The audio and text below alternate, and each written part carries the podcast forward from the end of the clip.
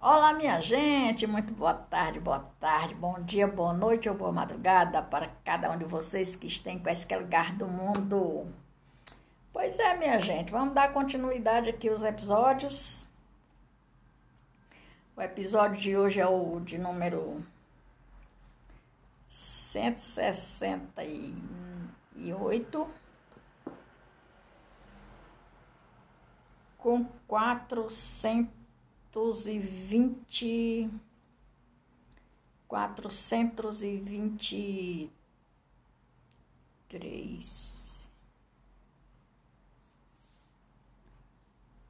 Depois eu digo, mas é 423 reproduções. Tudo isso eu agradeço com muita gratidão a vocês que me ajudam o desenvolvimento dos meus episódios e óbvio a colaboração de vocês é muito importante para os meus episódios, as minhas reproduções do meu podcast. Vou dar continuidade a respeito da história do agronegócio aqui no país Brasil. Ontem eu falei para vocês, pois, segundo registro histórico, faltavam conhecimento sobre solo e variedades. Eram excessas as recomendações de manejos e as tecnologias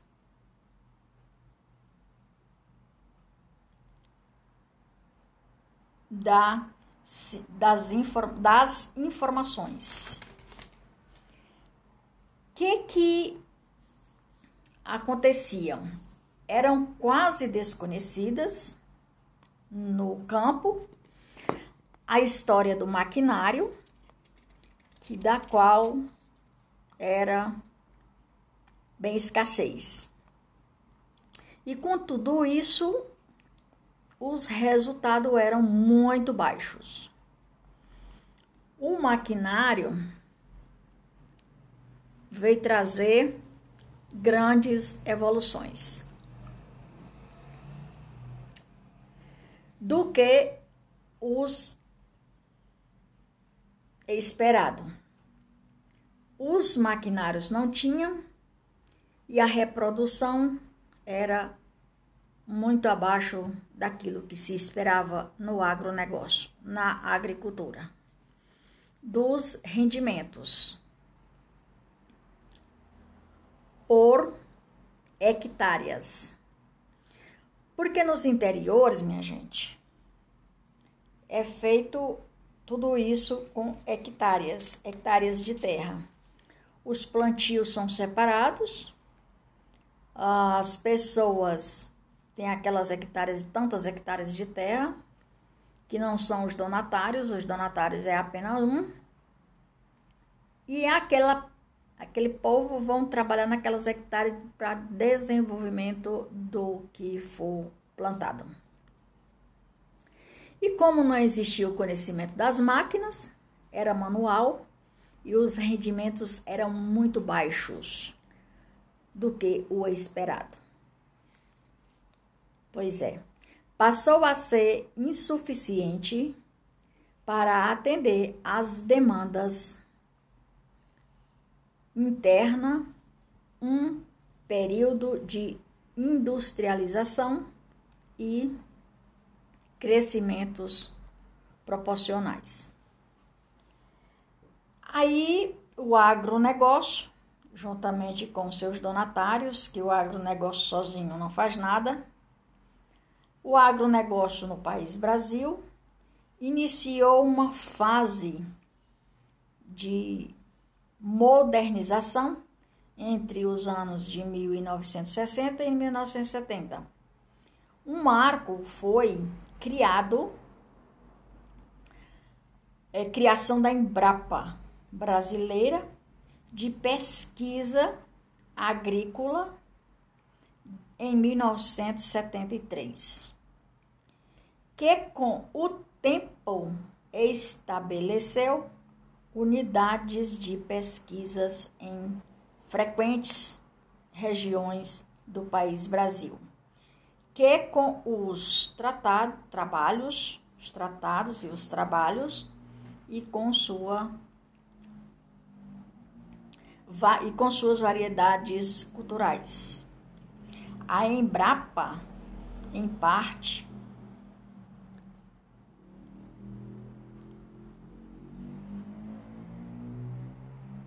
fazia uma separação entre soja. A soja foi criada em 1975 no campo experimental de Londrina, no Paraná. PR. E que esse foi um dos dados pessoais ou uns dados passados de pessoas para pessoas, fundamentais para fornecimento, a estruturação produtiva no campo por meio da incorporação de tecnologias. E da expansão agrícola para novas fronteiras como o Cerrado. E um dos frutos desse processo de desenvolvimentos agrário ou agrícola brasileiro, brasileiro da, em terras brasileiras, foi a decisão a métodos dos agrícolas que melhoraram a quantidade do solo, a qualidade do solo e a quantidade de trabalho foi se expandindo no território do país Brasil. Com a chegada das máquinas,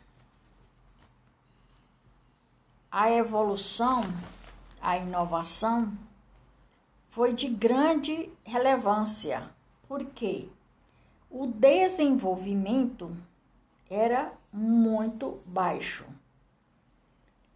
e entrava em colapso daquilo que todo mundo esperava. Todo mundo, os, os agricultores que faziam aquela plantação. Como o desenvolvimento era muito pequeno, Aí houve a conclusão de desenvolvimento para as ferramentas, juntamente com os trabalhos braçal das pessoas. A adesão a boas partículas do agronegócio que possibilitaram realizar o plantio sem precisar remover o solo ou revolver o solo rotacionado. Cultura e cultivação. Cultu culturas e utilização da planada como cobertura, a existência ou o sistema do plantio direto, que as siglas são SPD. Eu vou pesquisar ainda sobre isso porque o tempo não deu para me pesquisar. Passou a ser adotada no país que hoje é referência mundial nessa prática. Essa prática foi de um sistema desenvolvido que da qual trouxe benefício para o solo, para cultivar a plantação. e que, segundo o sistema do plantio direto, trouxe vários benefícios para a agricultura brasileira. E como o tempo da agricultura brasileira tornou-se terreno fértil para diferentes, tecnologias disruptivas, que é outra pesquisa que eu tenho que fazer. Bom, meus queridos, como eu acabei de ler o desenvolvimento de um marco e da criação da Embrapa no desenvolvimento dos aplicativos que são as ferramentas de trabalhos, a evolução ela aumentou. Eu lembro-me que uma época disseram assim: "Ah, minha gente, vai vir as máquinas por aí e o trabalho braçal vai acabar". Como isso continua até os dias de hoje, o trabalho braçal não acabou e nem tampouco vai acabar. Como eu falei na, no episódio anterior, o humano sozinho, ele não chega a lugar nenhum.